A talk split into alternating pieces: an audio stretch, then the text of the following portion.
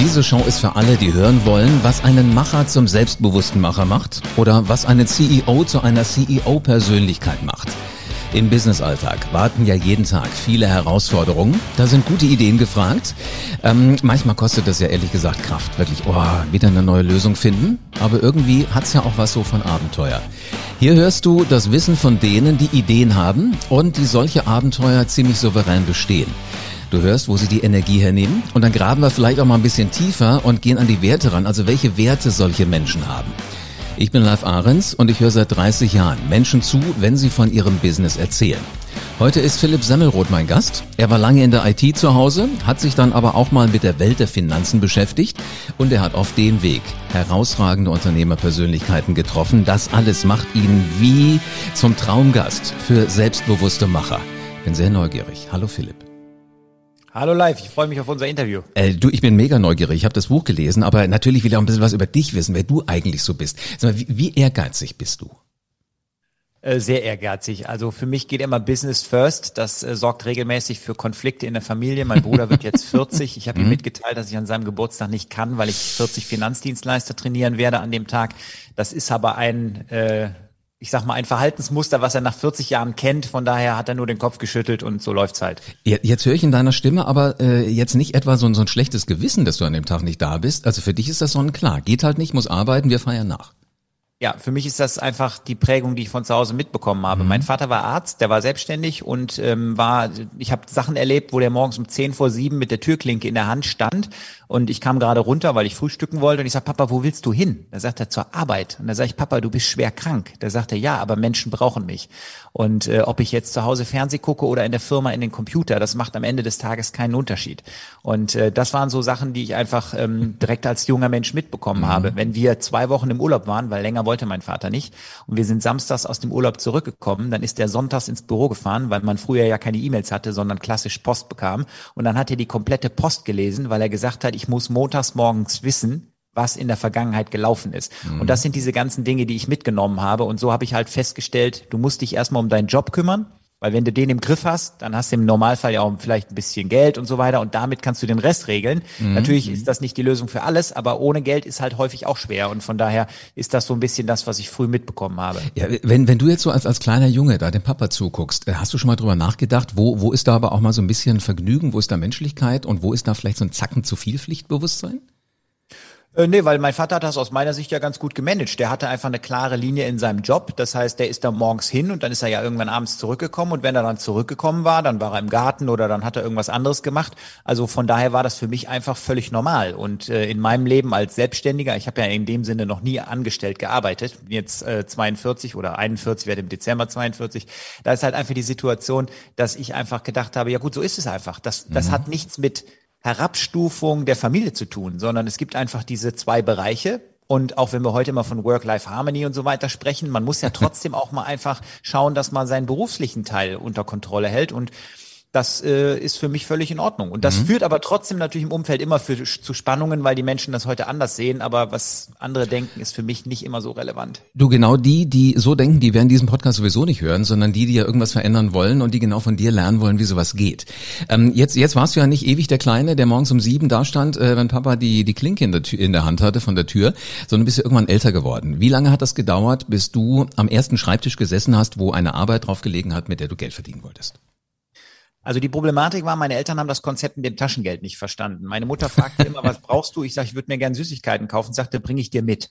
Das heißt also, ich habe nie Geld bekommen und musste dann für alles immer fragen. Das hat mir sehr früh äh, sehr große Bauchschmerzen bereitet und ich habe festgestellt, wenn ich selber unabhängig leben will, muss ich irgendwie einen Weg finden, Geld zu verdienen. Mhm. Also habe ich erst jede Menge Jobs gemacht, habe also Zeitung ausgetragen und habe zum Beispiel auch so Sachen. Ich komme ja aus Leverkusen, was bei Köln liegt und da ist Karneval groß und das war damals so. Ich bin losgegangen auf die Karnevalszüge, habe die gefangen und habe die ab Aschermittwoch verkauft weil die mich ja null im IK gekostet hat. Das war also eine sehr gute Marge und äh, das funktionierte gut. Ich habe mich an die Stadtbahn gesetzt, wo die Studenten zur Schule, äh, zur Uni gefahren sind. Das lief. Mhm. Aber dann mit 16 hatte ich irgendwann so viel Erfahrung auch an Computern gesammelt, dass mich Leute fragten, kannst du nicht mal helfen? Dann habe ich geholfen mhm. und dann haben sie das auch bezahlt und dann habe ich immer mehr Geld verdient und dann wollten sie irgendwann Computer bei mir kaufen habe ich gesagt, ich weiß nicht, wie das gehen soll. Ich habe ja keine Firma. Ich könnte jetzt für euch zum Saturn fahren, den holen und euch geben. Aber wenn ihr dafür mehr bezahlt, macht doch gar keinen Sinn. Ja, und dann habe ich das ganze Konzept hinterfragt und dann habe ich tatsächlich mit 18 äh, eine Firma angemeldet und mit 19 Abitur gemacht.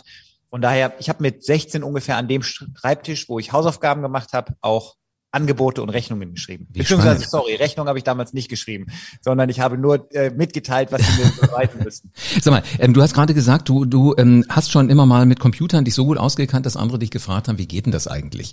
Ähm, jetzt bist du zehn Jahre jünger als ich, aber ähm, wir sind wahrscheinlich so in einer ähnlichen Phase an die Computer rangekommen. Also als das noch solche, solche Dinge waren, die an Fernseher angeschlossen hast, du hattest so ein Modem auf dem Schreibtisch stehen, was komische Laute von sich gegeben hat, wenn du dich eingewählt hast, war nicht immer always on, wie man heute so schön sagt. Ähm, das war aber ja so, als ich klein war, kostete so ein VC64 von Commodore oder, oder ein Schneider-Computer einen Haufen Geld. Ähm, konnten sich meine Eltern nicht leisten. Hast du das alles dir schon selber verdient oder war das wenigstens mal Unterstützung von Mama und Papa?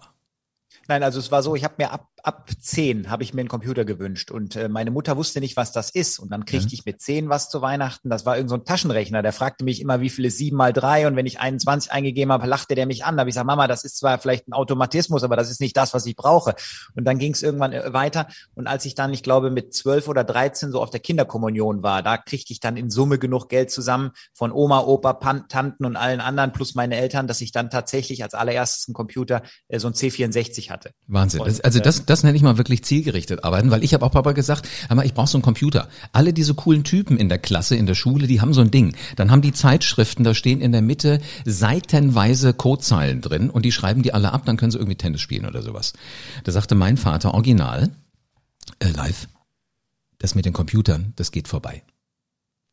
Und ich glaube, es war die größte Fehleinschätzung, die er hatte und wahrscheinlich auch die ich hatte. Weil dann habe ich gesagt, okay, wenn Papa die Instanz in meinem Leben sagt, das, das wird irgendwann vorbei sein, habe ich mich nie weiter damit beschäftigt. Stell dir mal vor, der hätte mir auch einen Rechner gegeben, wenn wir heute vielleicht Kollegen hätten gemeinsam einen riesengroßen IT-Konzern, wer weiß. Das, das hätte sicherlich passieren können. Bei mir war es halt aber auch so, als ich dann mit diesen Computern immer mehr Erfahrung sammelte, meine Mutter nach wie vor keine Ahnung hatte, wie so ein Ding aussieht, weil wir auch zu Hause keins hatten, außer meinem sozusagen. Mhm. Mein Vater dann irgendwann auch einen auf der Arbeit bekam, aber die trotzdem nicht wirklich davon überzeugt waren, dass das ein Business ist, kamen meine Eltern, die es ja wirklich gut zu mir meinten und sagten, Philipp, bitte mach irgendwas erst mal Abitur und dann Studium, damit du später auch Arbeit hast, weil wenn das mit dem Computer nicht funktioniert, Okay. was willst du denn dann machen? Also dann eine gewisse Vorsicht war da auch da. Aufgebaut und parallel studiert, um prinzipiell einfach in beiden Bereichen äh, safe zu sein, weil ich ja nicht wusste, wer recht hat, ich oder meine Mhm. Eltern, also habe ich beides gemacht. Okay, jetzt äh, wird auch ein Schlüssel draus, warum auf Seite 77 in einem Buch drin steht, wer, wer so Typen sind, von denen man sich was abgucken kann. Und der allererste Name in der Zeile, weißt du, wer da steht? Die ich habe das? Buch nicht auswendig im Kopf, auch wenn ich es geschrieben habe. Also die Menschen, die wir bewundern, sind Steve Jobs. Dann kommen auch noch solche Leute wie Ray Ray Kroc. Das ist der Mann, der McDonald's nicht wirklich gegründet hat, aber der es zumindest groß gemacht hat, weil er hat ja zwei Typen abgekauft, die die Idee hatten, das zu, zu, zu so einer Systemgeschichte zu machen. Da sind die äh, Jungs von Google mit dabei. Ähm, waren das denn immer schon Leute, wo du gesagt hast, äh, sind irgendwie coole Typen, so so, so diese Nerds, also diese Unternehmer ähm, in der IT, von denen du dir was abgucken wolltest, wo du sa- gesagt hast, da will ich auch hin? Also damals in der Perspektive hatte ich ja kein Internet und gar nichts, denn selbst wenn ich da mit AOL mal online gehen konnte, das war ja noch nicht so wirklich klar, was du dann im Web machst oder so. Aber der Punkt war einfach, für mich war natürlich Bill Gates so omnipräsent, weil jeden Morgen, wenn ich meinen Computer angemacht habe, dann äh, guckte mich Windows an und ich dachte, der Typ, der das gebaut haben muss, der muss ja total spannend sein. Und ich kannte natürlich den Namen, aber ich hatte damals kein YouTube, es gab keine sonstigen Met äh, Medien, um auf den zuzugreifen. Das heißt, ich wusste noch nicht mal, wie der aussieht. Und ich bin so naiv gewesen, das kann man an der Stelle vielleicht einfach mal sagen. Ich hatte irgendwann gehört, dass es die Möglichkeit gibt, so E-Mails zu verschicken und dann hatte ich Bill Gates E-Mail-Adresse. Da habe ich dem einfach eine E-Mail geschickt und habe ihn gefragt, ob er sich an meiner Firma beteiligen möchte. Das finde ich rückwirkend ziemlich lustig. Da kam natürlich nie eine Antwort. Ja. Aber so bin ich damals gestartet, weil ich immer gedacht habe, ähm, wenn du es nicht ausprobierst, dann weißt du ja auch nicht, ob es klappt. Also das würde ich vielleicht auch so ein bisschen als meine Lebensphilosophie definieren. Du musst erst mal testen, weil ich ungern den Empfehlungen anderer folge, insbesondere dann nicht, wenn sie es selber ja noch nie gemacht haben. Mhm. Das finde ich super spannend. Weißt du, ich glaube, das ist so genau diese Geschichte von der Komfortzone. Das beschreibst du ja auch in deinem Buch. Du hast die Komfortzone, du hast die Panikzone, du hast die Lernzone und all diese Dinge. Ähm, da bist du ja mal aus deiner Komfortzone. Ich frage die, die ich kenne. Bist ja deutlich rausgegangen. Hast einem Typen geschrieben, der äh, wahrscheinlich von dir noch nie was und auch nie wieder was gehört hat, aber du hast dich getraut. Was ist denn das für ein Gefühl? Also als als junger Mensch sitzt du da, schreibst Bill Gates äh, eine E-Mail. Hast dann jeden Tag geguckt, oh ja, hat er geantwortet? Hat er geantwortet? Also so ähnlich wie wir früher zum Briefkasten gelaufen wären. Ähm, also ich habe natürlich eine Zeit lang mal geguckt, ob da eine Antwort kommt, aber mhm. wenn du mich jetzt nach meinen Gefühlen fragst, ich würde jetzt in der Reflexion, das ist ja jetzt über 20 Jahre her, durchaus sagen, ich war wahrscheinlich nervöser, ein Mädchen in der Klasse zum Spaghetti-Eis äh, essen einzuleiten, als diese E-Mail zu schicken, mhm. weil am Ende des Tages war ja bei der E-Mail eine wahnsinnige Distanz zwischen mir und der Person und beispielsweise eine ablehnende Reaktion oder gar keine Reaktion hat mich ja nicht direkt tangiert, wohingegen im persönlichen Gespräch, wenn jetzt jemand sagt, nö, ich gehe nicht mit dir Eis essen, weil ich dich doof finde oder so, ja vielleicht dich nachhaltig auch in deiner Persönlichkeit, ähm, ich nenne es mal negativ beeinflusst oder zumindest eine ganze Zeit demotiviert. Also von daher, ich war da ganz entspannt und hatte einfach nur gedacht, ich probier's mal. Vielleicht beteiligt er sich, vielleicht schickt er mir Geld. Ich hatte ja auch äh, direkt einen Vorschlag mitgeschickt, wie ich mir das vorstellen konnte. Also so rückwirkend finde ich das eine sehr lustige Geschichte. Ich habe damals, weil ich so fasziniert war von Computern und in Leverkusen, Bayer Leverkusen ja auch groß war, habe ich auch irgendwann mal einfach so einen kleinen Zettel von Hand geschrieben an Bayer geschickt und habe gesagt, ich bin jetzt so 14, 15, 16, ich würde später gerne mit Computern arbeiten. Was muss ich machen, um das bei euch machen zu können? Und dann kriegte ich ein Schreiben von der professionellen Personalabteilung zurück, die mir mitteilten, dass es keine Jobs in ihrem Unternehmen gäbe, wo wofür ich passen würde. Aber das sind so Sachen, da lachen die Leute heute drüber. Aber für mich war das damals so, wenn du es willst, musst du erst mal fragen. Denn wie genau, soll es genau. klappen, wenn die mhm. gar nicht wissen, dass du dich dafür interessierst? Und so habe ich ja viele Sachen in meinem Leben gemacht und mit manchen halt auch richtig viel Erfolg gehabt. Und ähm, von daher würde ich diese Strategie immer empfehlen, ja, auch wenn es mit Risiko verbunden ist. Absolut, ja. Weißt du, manchmal muss man einfach auch mal sagen, ich ignoriere mal gewisse Informationen, die ich auch habe. Ich wollte, äh, ich habe eine Banklehre gemacht. Also ich habe einen ähnlichen Horizont wie du, viele Jobs und dann war ich irgendwann bei der Bank gelandet und ich wollte aber nebenher auch noch verkaufen lernen. Das hast bei der Bank damals nicht wirklich gelernt. Heute würdest du es wahrscheinlich extrem lernen. Damals war es noch nicht so und dann habe ich noch äh, in einem Restaurant mir einen Job gesucht, weißt du, als Kellner, weil mir sagte ein Banker, du musst, äh, musst Kellner. Wenn du das gescheit drauf hast, dann wirst du Tipp kriegen, dass es kracht. Und dann machte hier in Wiesbaden ein Gastronom auf. Käfer hieß der. Ich kannte den vorher nicht. Das ist der Münchner äh, Gastronom. Und der war im, im äh, Kurhaus, richtig schönes Ambiente. Und der hatte eine Anzeige schalten lassen. Er sucht ähm, Serviererinnen. Also innen, da gehöre ich nun definitiv nicht dazu. Hab trotzdem gesagt, ich rufe mal an. Und der Witz war, ich, ich saß total mit zitternden Händen irgendwie am Telefon. Das hat gar keine Rolle gespielt. Die haben gesagt, na, wir brauchen Personal. Also denen war gar nicht klar, dass da Serviererinnen drinstehen. Weißt du, manchmal musst du, glaube ich, einfach machen und gucken, um Gottes Willen, was passiert dann eigentlich dann nachher, wenn man rauskommt. Aber sag mal, ähm, was mich interessiert, was bringt aus deiner Sicht mehr Erfolg? Machen oder mitmachen? Machen. Ich glaube, machen ist äh, erstmal die Grundvoraussetzung, weil du dann natürlich vieles einfach antreibst und dann findest du Menschen, die mitmachen. Das heißt, du mhm. brauchst definitiv die Kombination aus beidem, aber wenn du die treibende Kraft bist, hast du mehr Kontrolle darüber, in welche Richtung es geht. Und gleichzeitig würde ich dann, ich habe ja auch äh, in meiner Firma, bevor ich es verkauft habe, eine Menge Personal gehabt. Ich bin dann aber auch immer offen, wenn ich es angestoßen habe, von den Mitmachern Impulse über die zukünftige Entwicklung entgegenzunehmen und auch zu berücksichtigen. Bei mir ist immer egal, von wem die Idee stammt. Für mich ist nur das Ergebnis relevant. Das ist auch eine Sache, die ich vielen in Deutschland gerne mitgeben würde. Wir haben diesen Anspruch, immer der Autor von allem zu sein. Aus meiner Sicht ist völlig egal, wo die Idee herkommt. Der, der sie besser umsetzt, kann damit äh, mehr Erfolg haben. Und wenn sie irgendwo anders schon mal funktioniert hat, kann ich das Gleiche erreichen oder mehr, weil ich ja einen besseren Erfahrungswert habe und diese ganzen Fehler, die in dem ersten Schritt vielleicht schon erkannt wurden und jetzt jetzt von mir nicht wiederholt werden müssen, vermeiden. Mhm. Das heißt, machen ist immer der Weg. Ähm, viele Leute beobachten aber gerne und das ist eben nicht so der Weg. Das heißt aber ja auch, dass ich äh, genau aus dem Beobachten rausgehe, nicht immer meine eigenen Schlüsse ziehe, sondern vielleicht auch mal jemand frage, hör mal, wie machst du das? Warum tust du das so? Äh, was denkst du dir dabei? Jetzt habe ich immer den Eindruck hier in Deutschland, korrigiere mich, wenn du das nicht so siehst, wir leben hier nicht in einer Welt von Fragern. Wir Nein, leben in einer Welt. Meiner, ich habe gestern meine Mutter, die ist 78, besucht, weil die hat Mäuse auf dem Dachboden, hat gesagt, Philipp, du musst hier Fallen aufstellen. In dem Zusammenhang kam das Gespräch zustande, dass ich ihr erzählte, was ich jetzt alles in letzter Zeit wieder auf den Weg gebracht habe. Und es entwickelte sich so ein Gespräch, mein Vater ist tot und sie sagte, ja, dein Vater hätte nie gefragt. Ich sage, ja, das machen ganz viele, insbesondere Männer nicht. Und ich verstehe diese, diese Dummheit nicht. Ich verstehe nicht, warum man einfach äh, versuchen möchte, alles alleine rauszufinden. Ich investiere im Baumarkt beispielsweise, ich habe gar keine Ahnung von handwerklichen Sachen, keine zwei Minuten, um irgendwas zu suchen. Wenn ich vorne frage, wo gibt's die Schrauben, die sagen in Gang 8, ist meine erste Frage, würden Sie mich bitte dahin begleiten? Mhm. Und dann sagen die, äh, ja, weil die nicht wissen, wie sie damit umgehen sollen. Und wenn wir in Gang 8 sind, dann sage ich, würden Sie mir jetzt bitte zeigen, wo die Schraube liegt. Mhm. Und dann sage ich dem, ich brauche acht Stück davon. Das ist jetzt gerade ein realer Fall, drei, vier Wochen her. Da habe ich nämlich an meinem Dachgepäckträger was verloren, brachte ich, wollte ich die neue Dings holen. Dann sagte ich, okay, wie geht's weiter? Sagte, Sie müssten die jetzt in eine Tüte tun. Ich sag, wo ist die Tüte? Und dann hat er das komplett für mich gemacht. Und am mhm. Schluss habe ich 29 Cent bezahlt, weil die Schrauben nichts gekostet haben. Aber das ist mir egal. Ich frage alles sofort. Und Sehr das gut. ist auch im Business meine Strategie. Mhm. Wenn ich zum Beispiel weiß, dass jemand anders in irgendeinem Bereich mehr Erfolg und mehr Erfahrung hat als ich, wo ich hin will, dann frage ich den einfach nur, was kostet es mich, das von dir zu lernen? Und ich habe irgendwann mal einen Herrn für vier Stunden Coaching 4000 Euro bezahlt. Mhm. Ich habe meiner Mama das erzählt und die sagt, Philipp, sag mal, bist du denn wahnsinnig? Was soll denn jemand dir beibringen in vier Stunden, was 4000 Euro wert ist? Und ich mache mit dieser Person heute sehr gute Geschäfte, teilweise auch fünfstellige Umsätze, wenn wir Deals zusammen machen. Und jedes Mal, wenn ich wieder einen Deal geclosed habe, schicke ich meiner Mutter eine Info.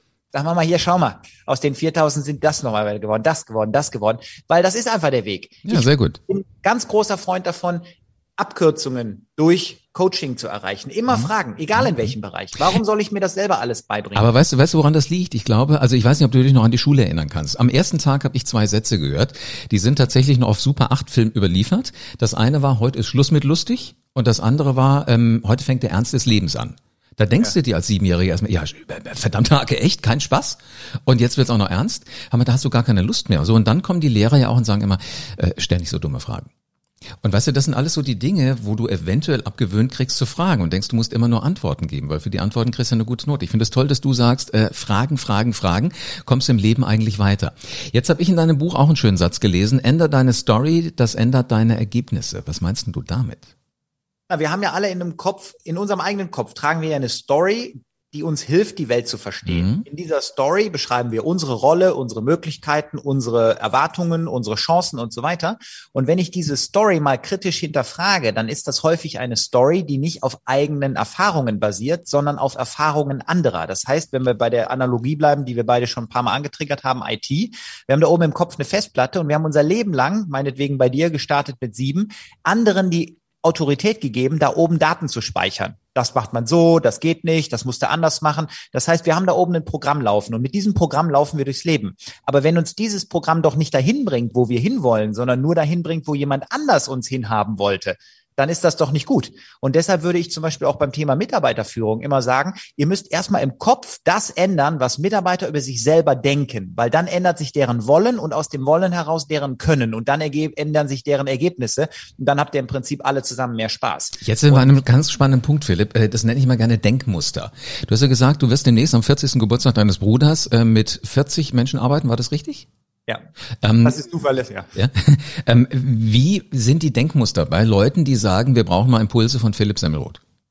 Also hier musste ich tatsächlich ein bisschen nachhelfen, weil der Auftraggeber hat die folgende Situation. Der macht in seinem Bereich 150.000 Euro Umsatz als äh, nebenbei laufender Finanzdienstleister, hat ein ganzes Team von 40 Leuten und macht parallel noch 70.000, weil er irgendwo als Ingenieur arbeitet. Mhm. Dann habe ich gesagt, mein Freund, Wer 150.000 nebenbei verdient, braucht keinen Hauptjob. Mach den Hauptjob weg und skalier deine Finanzdienstleister. Äh, Fähigkeiten. Das heißt, äh, dann, dem habe ich dann gesagt, pass auf, wir müssen da mal zusammen an verschiedenen Sachen arbeiten. Und da muss ich manchmal ein bisschen helfen zu erkennen, welches Potenzial da drin auch besteht, dass er das Training nicht alleine bucht, sondern sein ganzes Team mitbringt und dass das Team vielleicht auch neue Interessenten mitbringt, weil ich gesagt habe, ist doch egal, ob da 40, 45 oder 48 Leute sitzen. Jeder, der zuhört, kann hinterher bei der Umsetzung helfen. Mhm. Das heißt also, am Ende des Tages ist es so, Menschen, die beispielsweise mein Buch lesen, haben das Gefühl, hey, der Semmelroth hat das schon mal gemacht und das klingt plausibel und ich verstehe, wie der denkt und ich glaube, wenn der mir was erklärt, dann muss ich das nicht erst noch x-mal nachlesen, sondern ich kann direkt mit der Umsetzung beginnen und der bringt auch genug Energie mit, um mich anzutreiben. Und das ist mein Businessmodell. Also Leute, die jetzt einfach sagen, ich würde gerne, aber ich komme nicht in die Hufen, die machen ein Treffen mit mir und danach rennen die einfach nur noch. Äh, lass uns gerade nochmal bei dem Denkmuster bleiben. Ähm, ja. Kann das sein, dass das Denkmuster bei diesem Menschen, mit dem du da arbeitest, einfach ist, das eine ist Nebenjob, mache ich nebenher, auch wenn es viel mehr Geld bringt und das andere ist Hauptjob. Der muss einfach nur mal den Switch hinkriegen, zu sagen, auch ein Nebenjob kann zum Hauptjob werden. Aber das Denkmuster kriegt er nicht so leicht hin? Ja, das Problem ist einfach die Persönlichkeitsstrukturen, weil wenn ich jetzt sehr blau orientiert bin, und das sind ja Ingenieure, dann habe ich Systeme, dann habe ich Muster, dann, dann weiß ich, dann will ich auch mit Planbarkeit arbeiten und so. Und ein fester Gehaltscheck, der jeden Monat kommt, ist natürlich genau für diese Leute ideal, auch wenn er jetzt vielleicht monetär gar nicht so optimal ist, wenn man diese Chance in dem anderen Bereich sieht.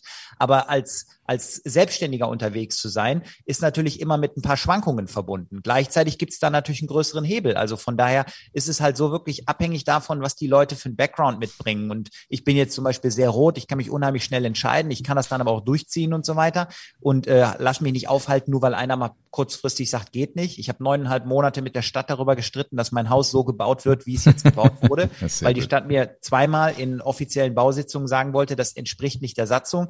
Da habe ich gesagt, die Satzung ist für andere Menschen. Ich brauche das so. Mhm. Ich will ja in diesem Haus so wohnen. Also man kriegt das schon hin. Und ähm, von daher glaube ich, ist es immer auch ein bisschen abhängig davon, wie viel trauen sich Menschen zu und wie stark lassen sie sich von ihrem Umfeld zurückhalten. Ja, jetzt hast du gerade gesagt, du bist rot, äh, der Ingenieur, dein Kunde ist blau. Was meinst du damit? Ja, wenn ich diese Persönlichkeitsmuster nehme, ist ah, egal, okay. welche Analyse ich heute nehme. Insights bin ich jetzt ein großer Freund von oder Rice-Modell ist ja immer rot, gelb, grün, blau. Und je nachdem, wo du da bist, ist ja nicht, äh, ist es ja nicht äh, eine große Überraschung zu sagen, der hat die und die primären Verhaltensmuster, auch wenn alle anderen vorhanden sind. Und ich versuche halt einfach die anderen noch so ein bisschen rauszukitzeln. Sehr spannend. Also ich, ich könnte dir noch stundenlang zuhören, weil ich weiß, äh, Podcasthörer sind dann irgendwann noch angekommen im Auto und so weiter. Deshalb interessiert mich noch ein bisschen was zu deinem Buch. Du schreibst äh, 55 Business Turbos für kleine mittelständische Unternehmen. Ähm, wenn ich das jetzt kaufe, was, was habe ich da alles, ähm, wenn ich das komplett durchgelesen habe?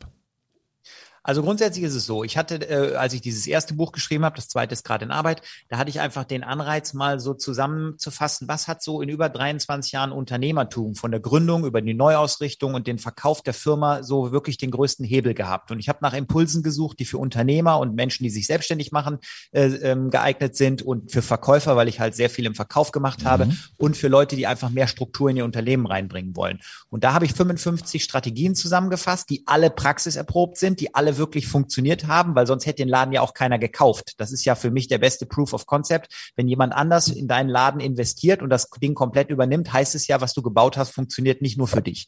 Und in dem Buch ist halt für jeden irgendwas drin, was meinetwegen dazu geeignet sein könnte, einen Engpass aufzulösen. Deshalb heißt es auch Business Turbos, weil ich bin ein großer Freund von Knight Rider und früher gab es ja diesen, diesen Turbo Boost. Und immer dann, genau. wenn, wenn David Hasselhoff ein Riesenproblem hatte, hatte den Turbo Boost gedrückt und dann ist es weggegangen. Und deshalb habe ich den Verlag davon überzeugen können, dass ich gesagt habe, lass uns das Business Turbos nennen, weil egal an welcher Stelle jemand einen Engpass hat, bei 55 ist die Chance groß, dass er hier eine weitere Idee kriegt, von der er vorher schon weiß, dass sie funktioniert. Und wenn er die jetzt einsetzt, kommt er vielleicht über diesen Engpass hinweg. Und wenn er dann ein neues Problem hat, kann er ein anderes Kapitel lesen. Sehr spannend. So, wer, wer wissen will, welche Turbos das sind, der kauft sich dieses Buch. Ich pack den äh, Link direkt zum Buch mit in die Show Notes rein. Dann äh, wirst du hoffentlich ganz, ganz viele Bücher verkaufen. Ich finde das sehr, sehr spannend. Das waren tolle, tolle Insights. Alles sehr, sehr wertvoll. Philipp, Dankeschön für deine Zeit.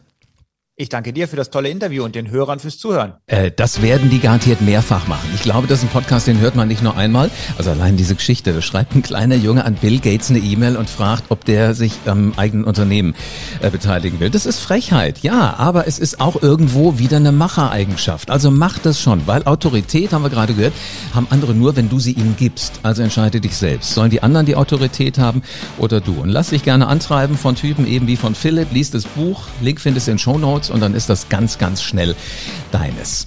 Persönliches Wissen von einem Macher aus erster Hand finde ich immer am wertvollsten und Philipp ist auch ein Typ, der fragt. Du wirst nichts mehr davon verpassen, wenn du diesen Podcast jetzt abonnierst. Und wenn du Neues erfahren hast, lass mich das bitte wissen. Eine 5-Sterne-Bewertung übrigens zeigt mir, du hast Hunger auf mehr. Und das hörst du dann wahrscheinlich schon in der nächsten Folge.